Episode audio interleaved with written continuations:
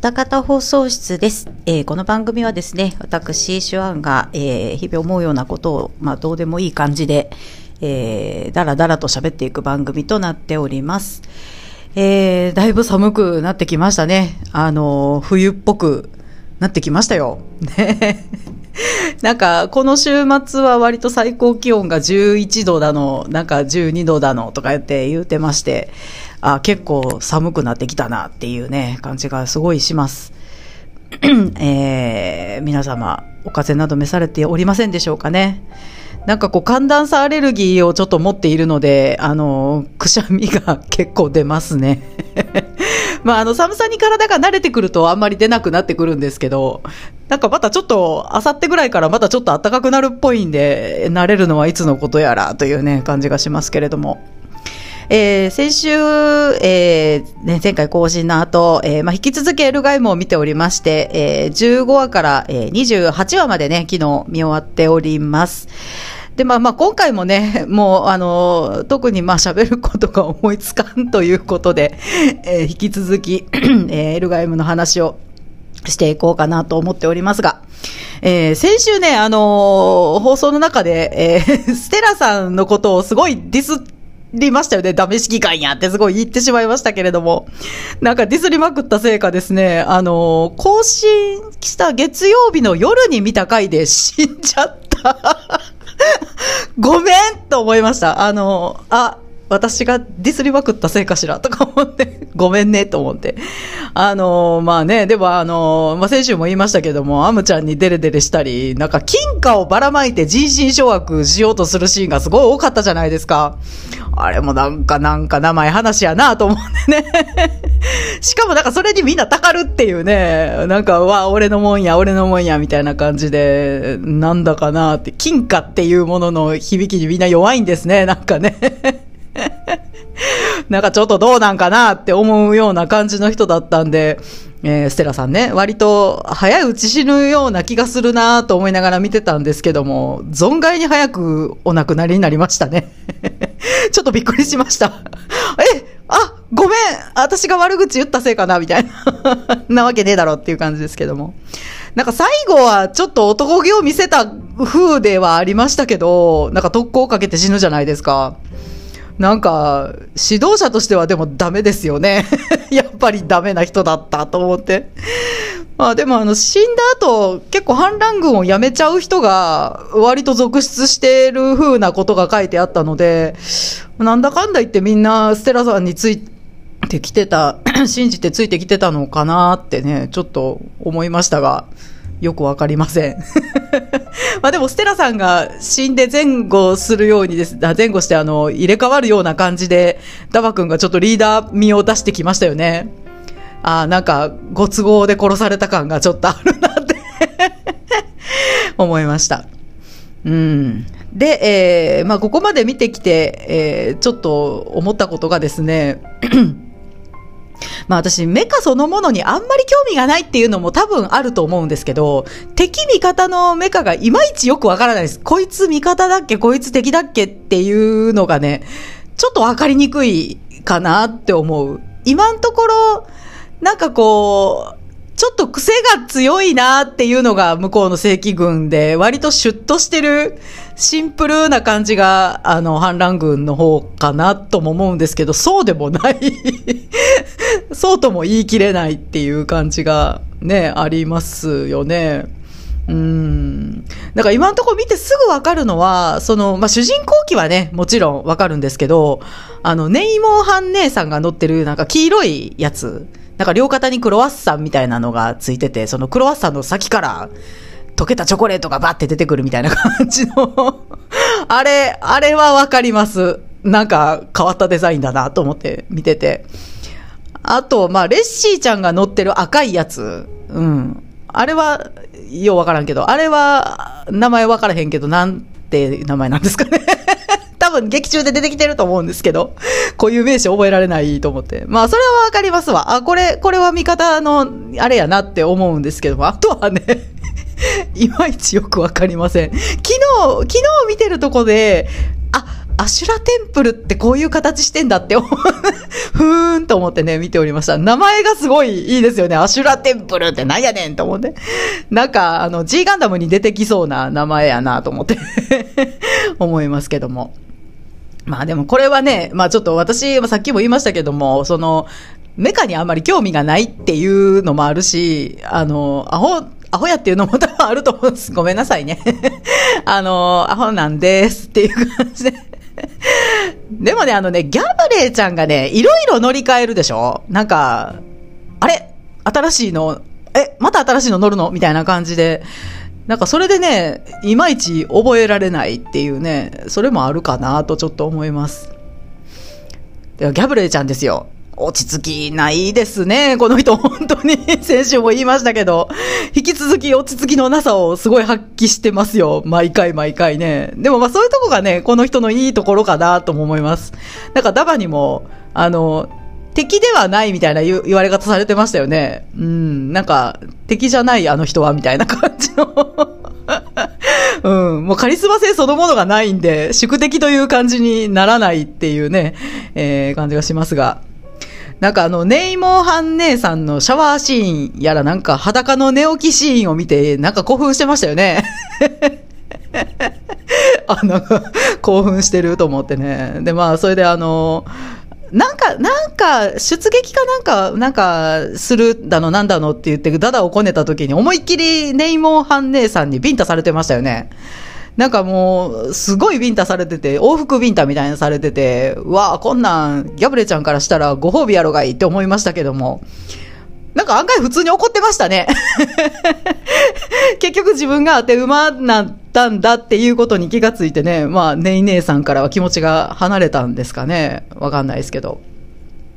まあ、しかし、ちょっと裸を見せるぐらいでホイホイ言いなりになってしまうところあたり、まあ、お調子者という感じがすごいしますよね。まあ、なんとも言えず憎めないキャラクターですね。多分最後まで好きなままでいるんじゃないかなと思う。こいつはこのままで追ってくれって思いますね。うん。でもそういえばね、ギャブレイクもなんか裸のあの状態で鏡の前でなんかポーズ決めてるシーンありましたよね。なんか、腰布一丁で、で、ポーズ決めながら、これ腰布が落ちるんやろなと思ったら、あ、やっぱり落ちたっていうなんか謎の 謎のサービスシーンがありましたね。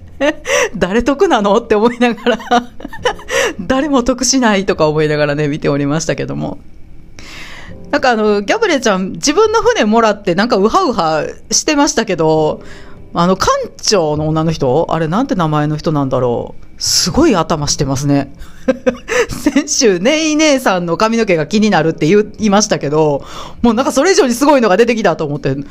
か観葉植物みたいな頭してはるなと思ってね、もう出てくるたびに頭にしか目がいかないという こ、この髪の毛は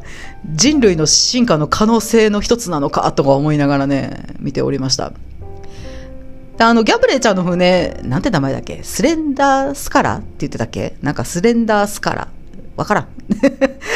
なんか、この船ってマクロス張りに女ばっかりの船でね、ちょっと面白いなと思います。なんか、やさ男のギャブレーちゃんにはちょっと似合ってるかなと思います。うんうんうん。でもなんかその、クルーの、なんか、クルーにかけて、あの、クルーに対して、あの、ロマンの分かるやつだけ俺についてこいみたいなことをギャブレちゃん言ってたじゃないですか。で、その時に、女のクルーがみんな、はあ、何言ってんのこいつ、アホちゃうみたいな感じの反応したのがね、すごい面白かったですね。ああ、私がクルーでも同じ反応するなと思って。笑ってしまいましたけど、まあ、人望がないなっていうね、感じがします。まあ、そういうとこもね、可愛いですよね、ギャブレーね。うん。で、えー、あとは、まあ、レッシーちゃんとアムちゃんが、まあ、相変わらずわちゃわちゃしとるんですけども、あのー、レッシーちゃんがね、すごい揺れてますね。なんか、あのー、あの、アムちゃんに対して嫉妬をメラメラ燃やして、アムちゃんを船から降ろしちゃったり、なんかすごい女の子らしさを発揮してますね。うん、まあでも、やっぱ正規軍出身だけあって、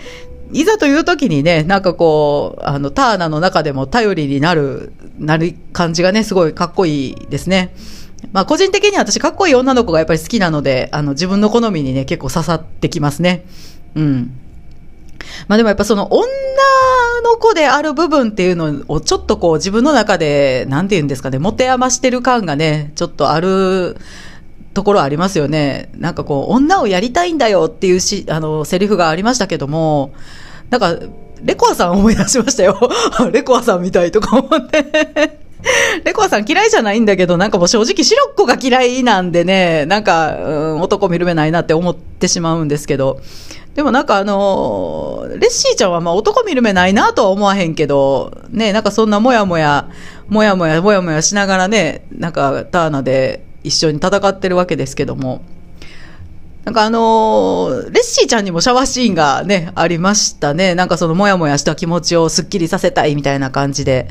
さあ、リリスちゃんがそれについていってあげるっていうシーンがありましたけど、そうこの時のリリスちゃんがね、優しくてね、本当いいなと思いました。あのー、私もリリスちゃんみたいな子が欲しいと思って なんかアホなことしそうになったら、やめなってほんね、止めてくれるような子が欲しいです えー、ダンバイン見ててもね、チャムちゃん本当に好きだったんでね、なんか今回もリリスちゃんが出てくるとね、ちょっとキュンとします。うん。でもなんかその、まあ、シャワーの後とかね、まあ、その、ちょっとこう、心に整理がついた後のレッシーちゃんはこう、キリッとしててね、すごいかっこいいですね、やっぱり。うん。覚悟した女の子の凛々しさの、ね、あの素敵なところっていうのをすごい余すところなく見せてくれるなと思いますけども。あの、レッシーちゃんの揺れる女心といえば、あの、まあ、昨日見た回ですけど、ギャブレーと差しで対峙する回がありましたね。なんかあの、ターナのクルーに、お前女らしくしろって言われてしまったり、今更って感じだったんですけど、言われてしまったり、なんかあの、ギャブレーに、あの、プライドに命をかけるということは女には理解できんだろうみたいなことを言われたりとかね、なんかその女というものをいちいち理解、なんかこう意識させられるようなことを周りの人間が言ってくるっていうのがね、すごいなんか見ててちょっと辛かったですね。うん。まあでもそのギャブレ、その、プライドに命をかけることは女には理解できんだろうみたいなこと言われて、あ言われる前に言ったんかな？プライドなど命がけで守るものじゃねえだろみたいな感じのことを 言ってて、あ、すごいなんか男と女っていう感じがするなとちょっと思いましたね。うん。私はもう断然レッシーちゃんと同じです。プライドなど命がけで守るものじゃねえだろって思う。うん。まあ、割と飛びの作品だけじゃないかな。いや、割とこう、女である自分とこう、戦士である自分の間で揺れる女の子ってのは結構出てきますね。うん。でもこの、割と、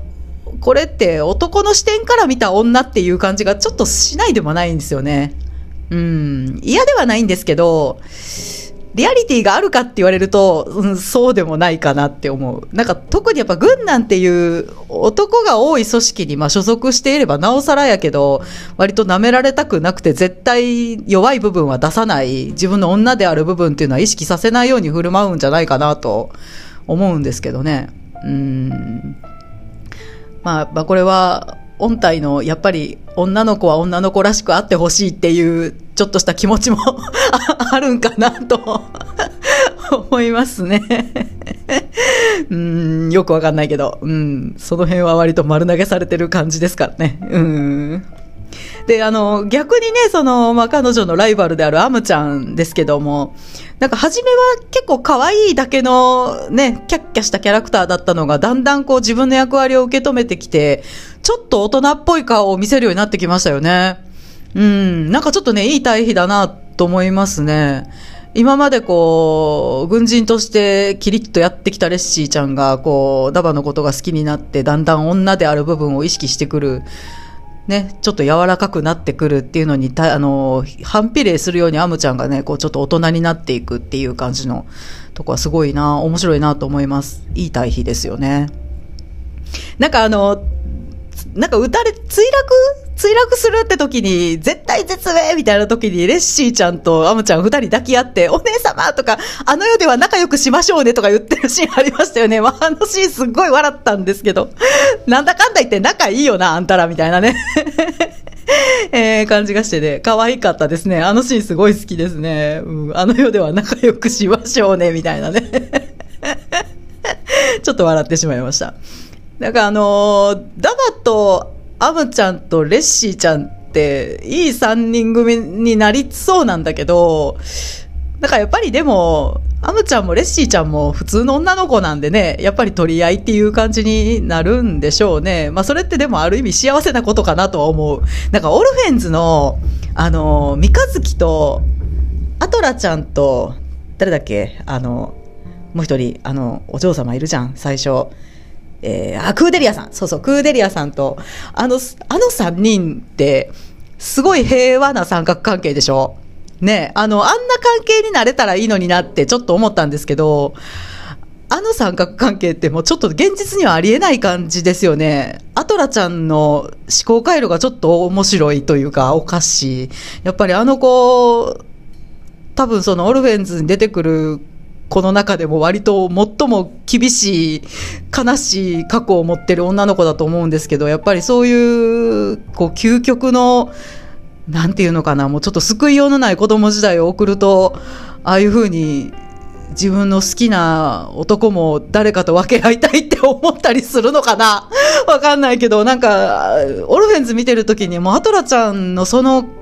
考え方がすごい悲しかったの覚えてますね。どうやったらこんな思考回路になるんだろう。やっぱり不幸な生い立ちだからかなって思って。ちょっと悲しくなりましたけど、でも、でも、あの3人って悪くない関係なんですよね。うん、なんか不思議な感じがしますけども。まあでも、アムちゃんと、えー、ダバとレッシーはなんかそんな感じにはならない気がしますね。うん。えー、で、まあ、他の、他の登場人物とかも、まあ、いろいろ出てきたわけですけども、なんか一瞬チラッと出てきて、この後も出てくんのかなっていう人の中で、フルフラットっていう、なんか、え、フルフロンタルの経類みたいな感じの人が出てきましたけど、この人、あと、まだ出てくんの？なんか一瞬だけ出てきて、もう出てこないのかしら？わかんないけど、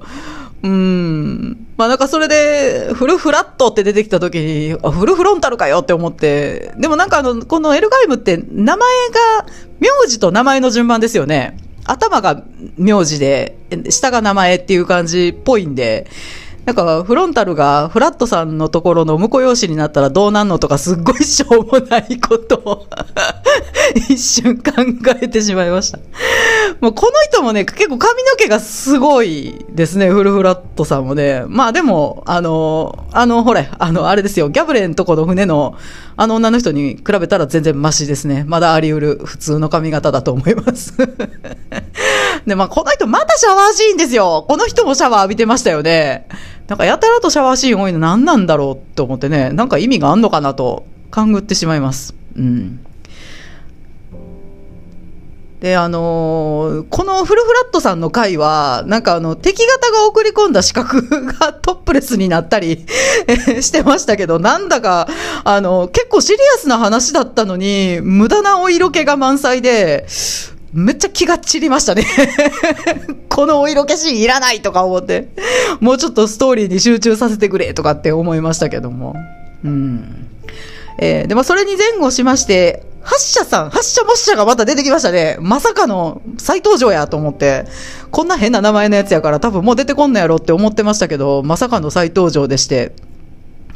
まあでもなんか見ながら、どうやってアムちゃんに合流したんかなって思って、そこら辺がよくわからないと思って。なんかアムちゃんはレッシーに騙されて一回船を降りた後に、アマンダラさんとこに行ったんですよね。それで、泣きついて、なんか船をもらったみたいなことを言ってましたけど、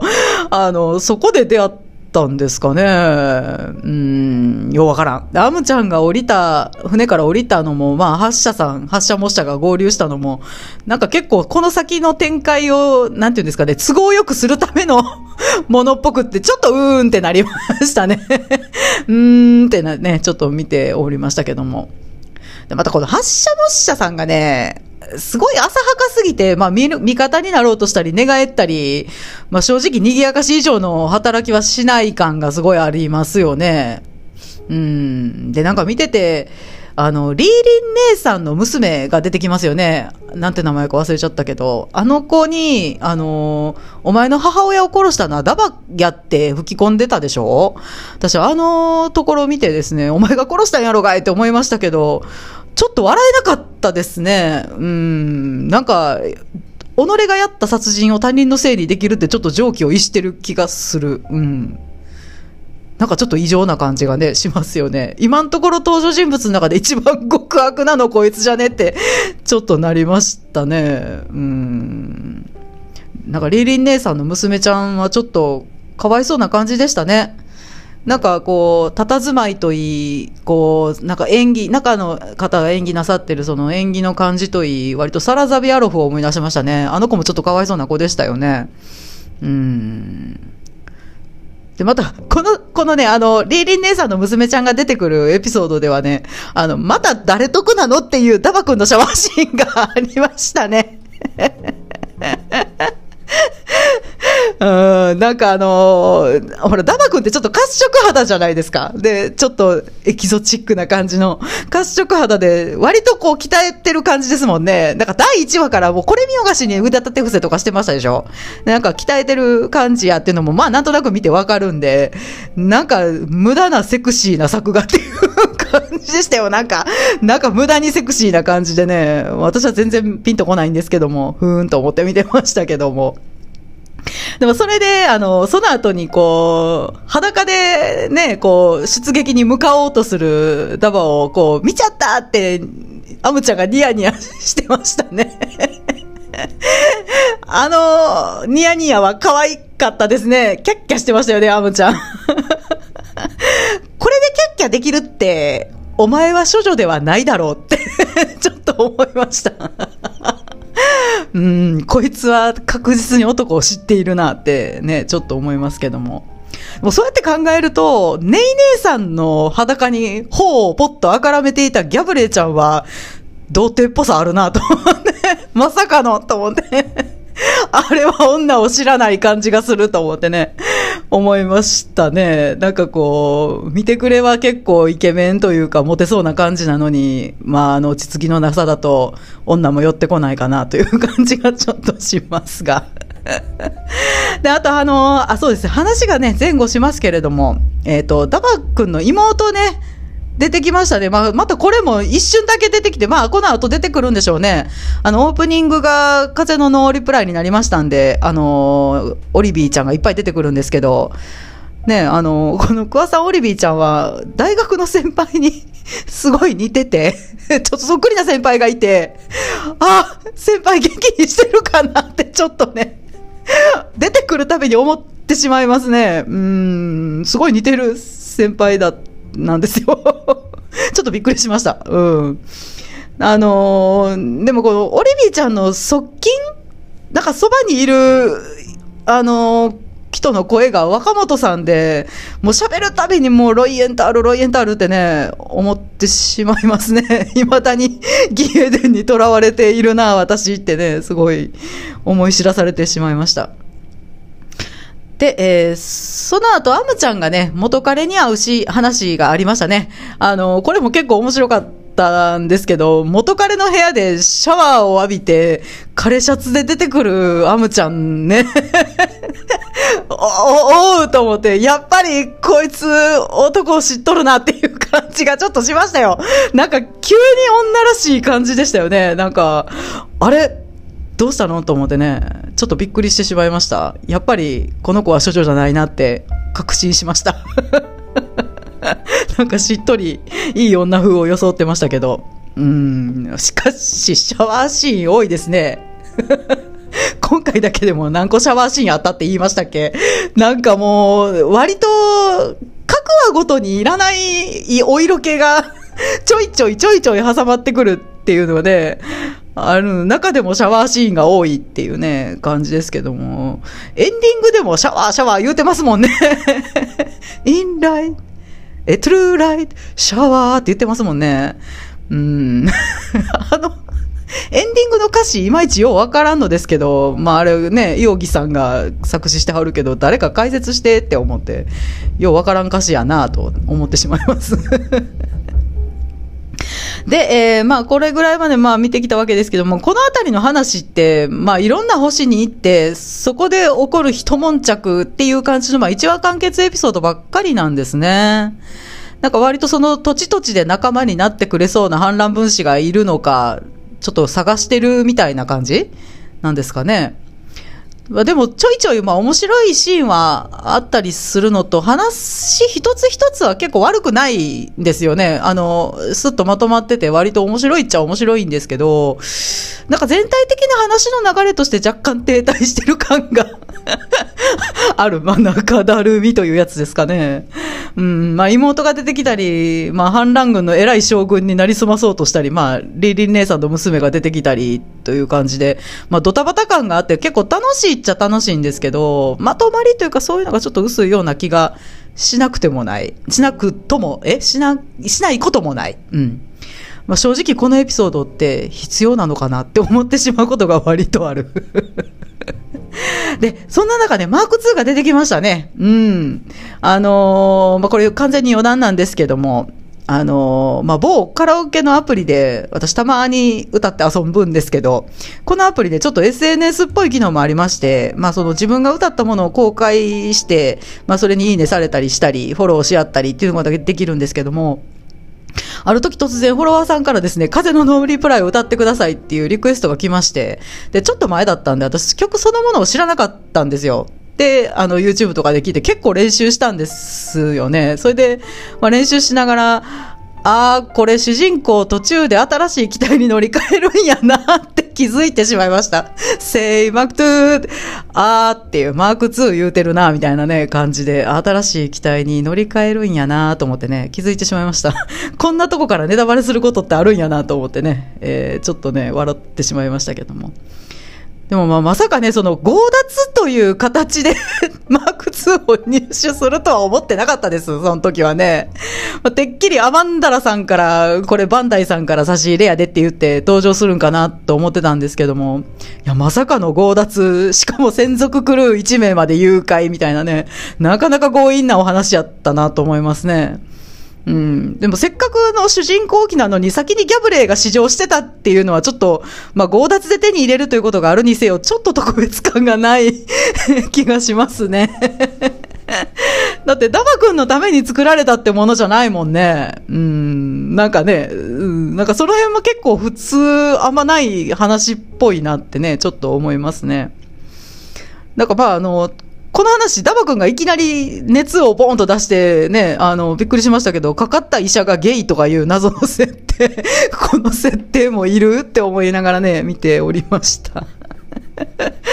うん、という感じでね、まあ、ダバ君ね、あのようわからんと思いながら見てきましたけど、なんとなくちょっと固まってきた感はありますよね。うん。あこの子が後々リーダーになっていくんやなっていうのが、なんとなくほんのり見えるような感じになってきました。ねえこの後、ねどうなるんでしょう？あの、レッシーちゃん。もう、あの あの、エルガイムって、次回予告の前に、思いっきり次回のネタバレがあるんですよね どうやら船を降りるらしいっていうのがね、昨日見た回に 出てきて、えー、レッシーちゃんと思ってね、まあ、どうなっていくんでしょう？まあ、この後もね、まあ、見ていきたいなと思っております。えー、という感じでね、まあちょっと、あの、喋ってきましたけれども、えー、次回もね、もうちょっとだ、ダンパインじゃない、エルガイム、あのー、3回ぐらいの予定でとかって先週言いましたけど、あの、飛ばすとしたらこれ、あ、このあたり、今回見たあたりだったのかなってちょっと思うと、この後、結構なんかシリアスな展開になっていきそうな匂いがもうすでにしているので、もうなんかシャワーシーンとかもちょっとあんまり出てこなくなってきてる のもあって。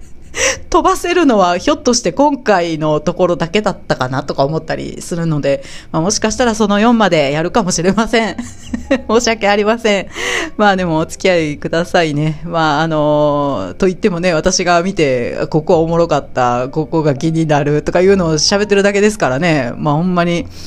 まあ、人がなな、自分が知ってるアニメのことを話してるのを聞くのって結構楽しい。私はすごい楽しかったりするんですけど、そういうの別に好きじゃないっていう人もまあいるでしょうからね。まあ、なかなか難しいところかなと思いますけれども。うん。まあ、ちょっとでも、あ、そんな話やったなって思ってもらったり、